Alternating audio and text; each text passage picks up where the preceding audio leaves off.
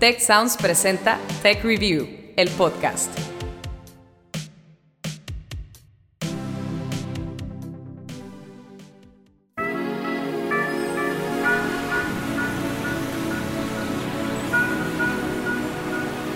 ¿Les ha pasado que luego de un largo día en la escuela o en la oficina, lo único que quieren es llegar a casa y comer algo rico, calientito y nutritivo?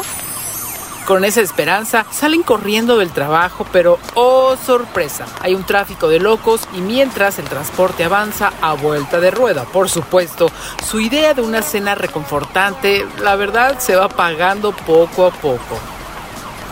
A mitad del camino, el intestino les ruge como un león y cuando finalmente llegan, lo que hay a la mano, eh, pues es un alimento ultra procesado con todas las etiquetas, por cierto, que nos alertan sobre los riesgos de su consumo para nuestra salud.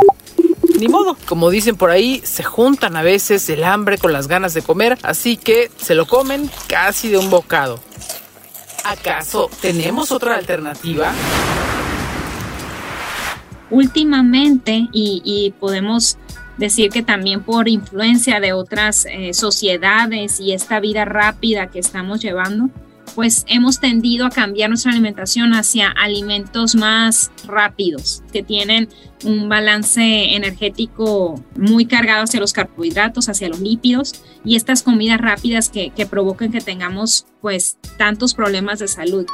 Les presento a Alejandra Chávez Santoscoy, una de las científicas del TEC de Monterrey, cuyas investigaciones buscan contribuir a desarrollar alimentos más saludables y que se adapten a nuestro estilo de vida actual.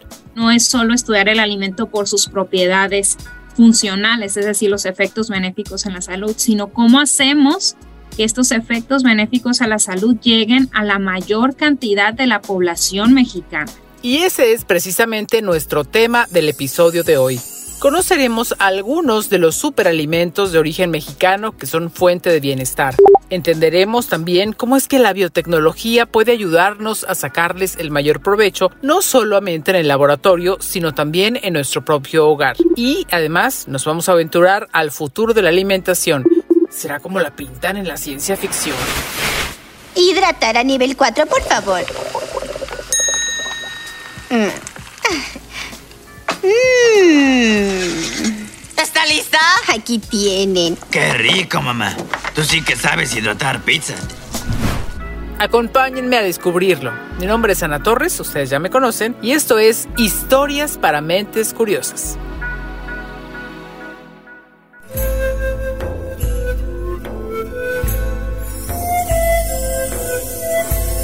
Somos lo que comemos es un concepto universal ya desde la antigua Grecia. Hipócrates, padre de la medicina occidental, lo usaba para alertar a sus pacientes. Él decía algo así como que el alimento sea tu medicina. Sin embargo, también puede ser al revés. La forma en la que nos alimentamos es capaz de convertirse en nuestra peor amenaza. Alejandra Chávez, líder del Laboratorio Nacional de Secuenciación Genómica TecBase, explica por qué.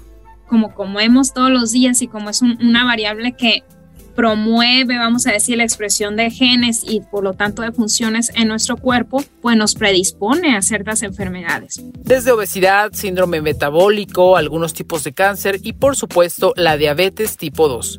En México, esta última constituye la primera causa de muerte entre las mujeres y la segunda entre los hombres, de acuerdo con el Instituto Nacional de Salud Pública.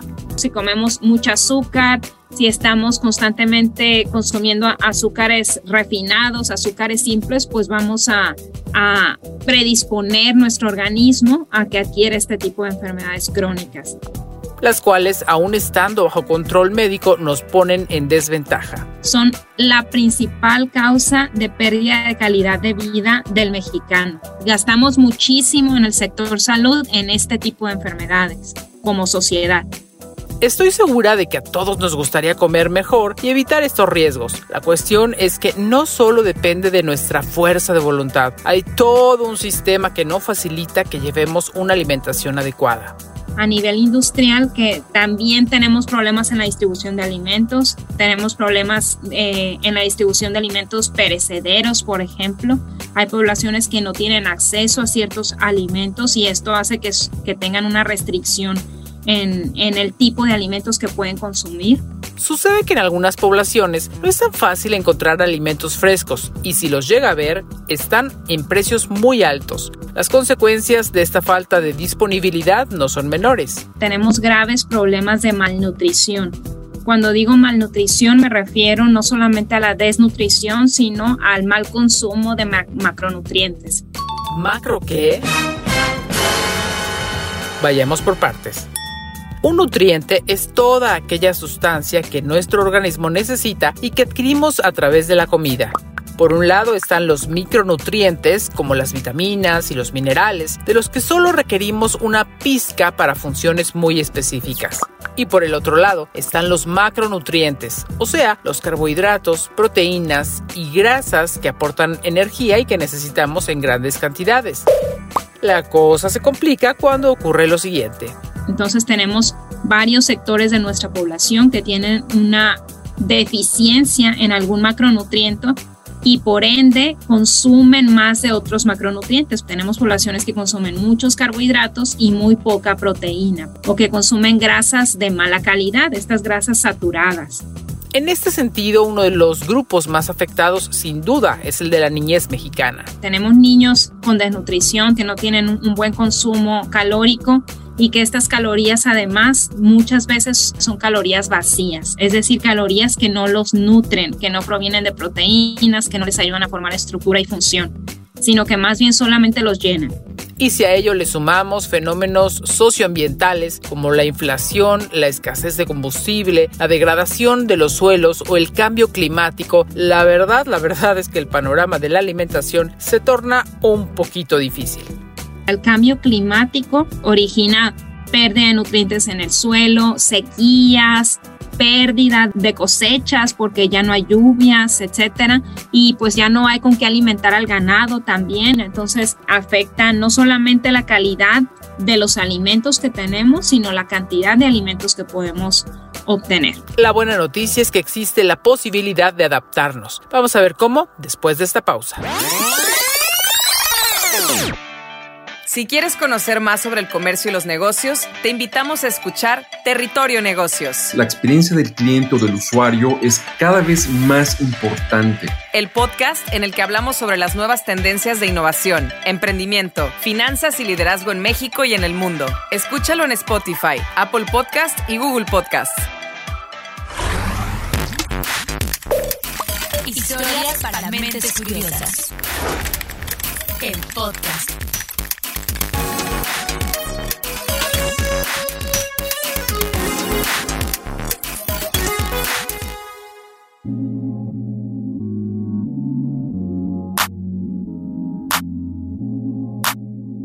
A estas alturas estamos de acuerdo en que el planeta y México en particular enfrentan serios desafíos alimentarios, ¿cierto? The Economist eh, publica esta imagen, ¿no? Donde vemos eh, espigas de trigo, donde los granos son de hecho calaveras. La guerra en Ucrania podría desencadenar una crisis mundial de alimentos. Si sumamos además el impacto de la pandemia y el cambio climático, los precios de los alimentos en todo el mundo se han disparado. En esta cocina en la Ciudad de México, el chef ha tenido que variar el menú ante la histórica escalada de precios de los alimentos. Parece inevitable lo que señala Alejandra Chávez a continuación. Nos estamos moviendo hacia una era donde tenemos que buscar que haya mayor producción de alimentos para asegurar el consumo de alimentos para todos en una menor cantidad de tierra. Apostar por la ciencia, voltear a ver a nuestro entorno y conocer el pasado pueden ser un buen punto de partida. Vamos a escuchar ahora a Janet Gutiérrez Uribe. Ella es líder de la Unidad de Alimentos Saludables en el Instituto de Investigación sobre Obesidad del TEC de Monterrey. Y en México tenemos afortunadamente una gran diversidad de alimentos que por cuestiones eh, culturales se han dejado de consumir, pero que son fuentes de compuestos activos y de nutrimentos que pudieran ayudar muchísimo a mejorar la salud de los seres humanos. Es el caso de las leguminosas, el grupo de plantas al que pertenece el frijol y sus más de 70 variedades comestibles en el país. ¿Cuántas conocen ustedes? Tenemos muchas leguminosas que no se consumen, por ejemplo el ayocote o el, el frijol vaquita, o, es más, creo que hay gente que nunca los ha visto en su vida. Tal vez solo somos conscientes de su alto contenido de proteínas y fibra porque algo hemos escuchado al respecto. Pero pocas veces conocemos que otras moléculas están ahí en, en esa mezcla de, de moléculas en el alimento e incluso cómo lo tenemos que cocinar. Algo similar ocurre con las más de 60 variedades de maíz que hay en México. No significa que todas las variedades van a terminar en una tortilla. Hay variedades que son utilizadas para hacer atoles, para hacer bebidas fermentadas, para eh, producir eh, masas diferentes al, a las masas para tortillas. Cada preparación impacta de distinto modo en nuestro cuerpo y esto es lo que intentan descifrar Janet Gutiérrez y sus colegas acerca de los superalimentos mexicanos. ¿Cómo? Primero, determinan sus nutrientes, cuáles son y en qué cantidad están. Luego, estudian sus posibles propiedades antioxidantes, anticancerígenas y antimicrobianas, por mencionar algunas. Y finalmente, analizan la opción de manipular dichas características a nuestro favor mediante un adecuado procesamiento. Lo que consumimos como alimento es algo que está vivo. Si tú le agregas una enzima, si estás ayudando a que se procese de una manera distinta a lo tradicional y esas maneras distintas pues van a hacer que sean ingredientes más económicos, más fáciles de cocinar, más fáciles de digerir, con componentes más, más disponibles para que lleven a cabo su función. El sueño de Janet Gutiérrez Uribe es respaldar la elección de las personas sobre qué comer, cuándo y por qué. Que podamos ir avanzando hacia tener recomendaciones de alimentos más allá de las calorías que tenemos que consumir. Ya sea en el día a día o en escenarios más delicados. Quienes hemos tenido familiares con, con cáncer, te dicen lo que no puedes comer, pero muy pocas veces te dicen lo que sí puedes comer. Y son situaciones muy críticas para, para el paciente y para toda la familia, incluso hasta llegarle a tener miedo a la comida. ¿Qué tal si pudiéramos revolucionar esto? Por ejemplo, tomar un frijol nativo de México, fácil de cultivar y resistente al cambio climático, y a partir de ahí producir una harina que no solo nutra a una persona con cáncer, sino que, por ejemplo, haga sinergia con su tratamiento. Probablemente Hipócrates, ni siquiera lo imaginó, pero hoy la biotecnología nos permite apuntar hacia esa dirección. Y ustedes estarán preguntando, ¿qué es eso de la biotecnología? Bueno, pues es la aplicación de tecnología que utiliza sistemas biológicos y organismos vivos o pueden ser sus derivados para crear o modificar procesos o productos para usos muy específicos. La biotecnología es una disciplina muy amplia dentro de la cual se destaca pues los alimentos, ¿no? Los alimentos son un mundo el cual podemos estudiar de manera infinita. Mariana Morales, directora nacional del programa de Ingeniería en Alimentos del TEC de Monterrey y sus compañeros de laboratorio se han enfocado en las sustancias bioactivas de los alimentos denominadas nutracéuticos. Los nutracéuticos son muy semejantes a los micronutrientes porque vienen en muy pequeñas cantidades en los alimentos, pero estos nutracéuticos se ha demostrado que tienen un impacto benéfico en la salud. Por ejemplo, la vitamina C, que es un micronutriente y también un nutracéutico. La vitamina C, además de ejercer un rol en el metabolismo, también puede ayudar a disminuir ciertas enfermedades respiratorias. Y los alimentos ricos en este u otros nutracéuticos son catalogados como funcionales. Un alimento funcional es el que se ha demostrado científicamente que tiene un impacto benéfico en la salud. Si no demostramos científicamente que el alimento, de la manera en que se preparó, de la manera en que se procesó y se transformó, ejerce esa, ese beneficio en la salud, no lo podemos llamar alimento funcional. Dentro de la diversidad de alimentos funcionales, a Mariana Morales de la Peña le interesan particularmente las frutas y esta es la razón. Tienen muchos compuestos antioxidantes, muchos compuestos fenólicos, muchos carotenoides, eh, flavonoides, entre otros que tienen impacto en la salud. Pero hay un pequeño detalle. Estos compuestos funcionales son muy sensibles a las altas temperaturas, a la luz, al oxígeno. Entonces, cuando nosotros procesamos las frutas, ya sea si las hacemos un jugo, si las hacemos un smoothie, si las hacemos un puré o simplemente si las cortamos y las pelamos, ya las estamos exponiendo a reacciones que pueden deteriorar estos compuestos que nos interesan.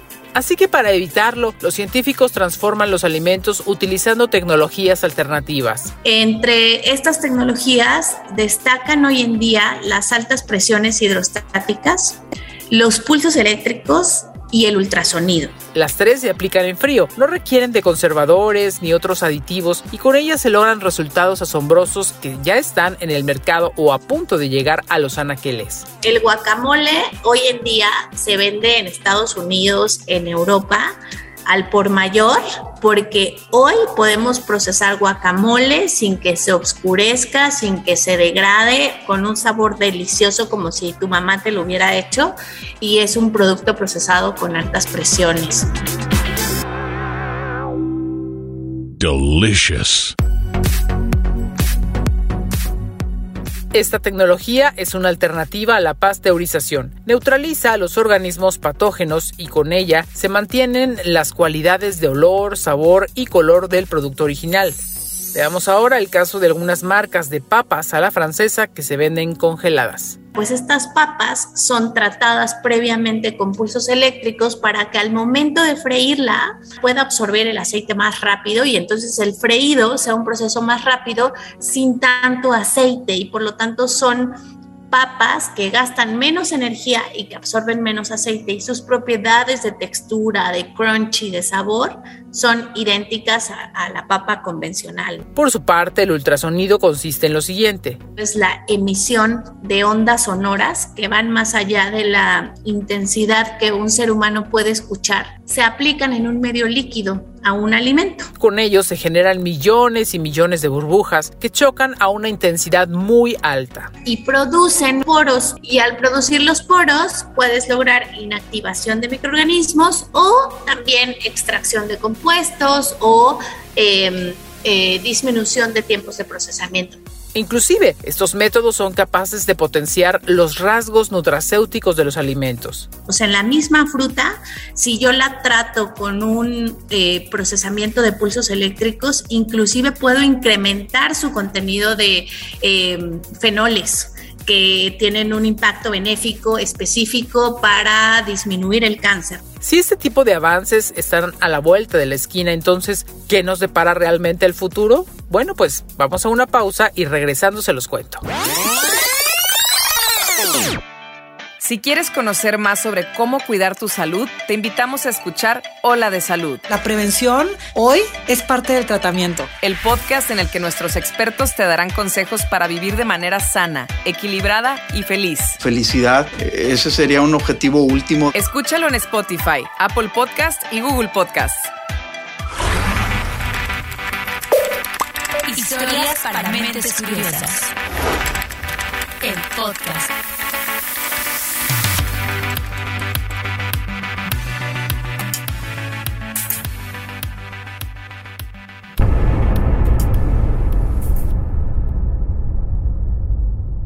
Seguramente ustedes vieron la película de ciencia ficción El Quinto Elemento. Lilo, personaje interpretado por Mila Jovovich, prepara una comida completa metiendo una simple pastilla en una suerte de horno de microondas. ¿Recuerdan esa escena? Gallina. Rica. Rica. Rica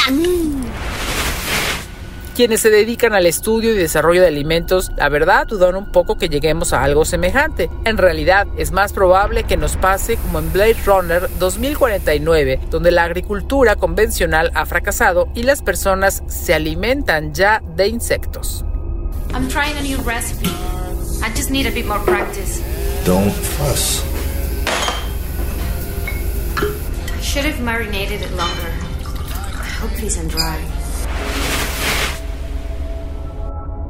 Para Mariana Morales de la Peña, esas criaturas de seis patas son el verdadero futuro de la alimentación. Los insectos tienen un perfil nutricional muy interesante y muy semejante a la carne de origen animal, porque tiene los aminoácidos esenciales que eh, necesitamos para funcionar correctamente y también ácidos grasos esenciales y ácidos grasos como los omegas que tienen cierto beneficio a la salud además de que su producción podría resultar amigable con el ambiente. Producir un kilo de proteína a partir de insectos versus un kilo de proteína a partir de una res o un, cerdo, eh, los gases de invernadero, los productos tóxicos que se generan para el medio ambiente son completamente eh, diferentes. Pero ¿qué me dicen del sabor? ¿Ustedes estarían dispuestos a basar su alimentación en los insectos? A pesar de que México es conocido porque nuestros antepasados han consumido insectos, este, siempre hay una renuencia ¿no? de la gente a comer cosas nuevas, entre ellos, pues bueno, insectos. ¿Cómo hacer que la experiencia sea más agradable? Viridiana Tejada Ortigosa de BioFoods Research Lab del TEC de Monterrey nos lo dice. La verdad es que tienen un sabor bastante interesante.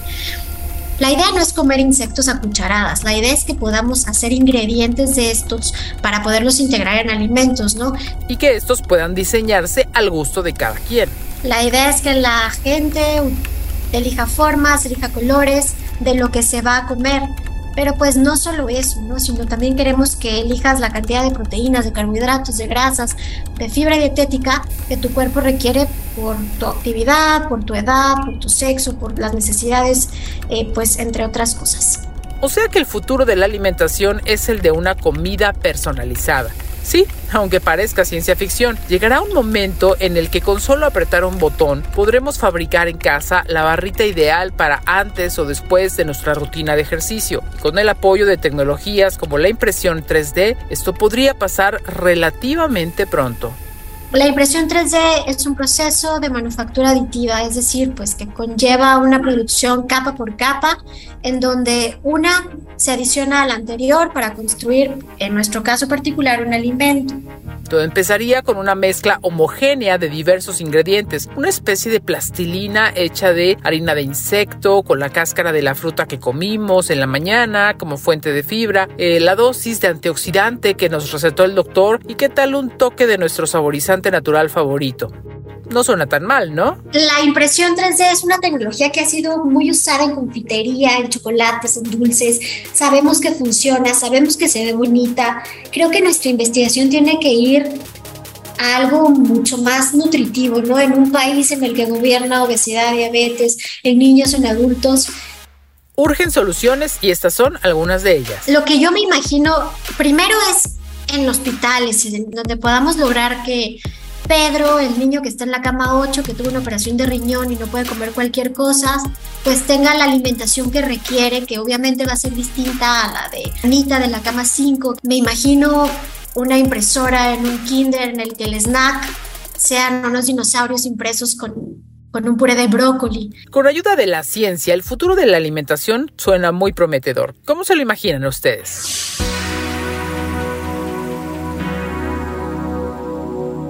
Esto fue Historias para Mentes Curiosas, un espacio de Tech Sounds Podcast. Nuestro objetivo, ya lo saben, es fomentar una cultura del conocimiento de la mano de los expertos y también, con la ayuda de ustedes, nuestra audiencia. En esta entrega participaron Karina Rodríguez en la edición, Luz Olivia Abadillo estuvo a cargo de las entrevistas, el guion es de Carmina de la Luz y la producción corrió como siempre por cuenta de Orlando Oliveros. Gracias siempre por escucharnos y hasta la próxima.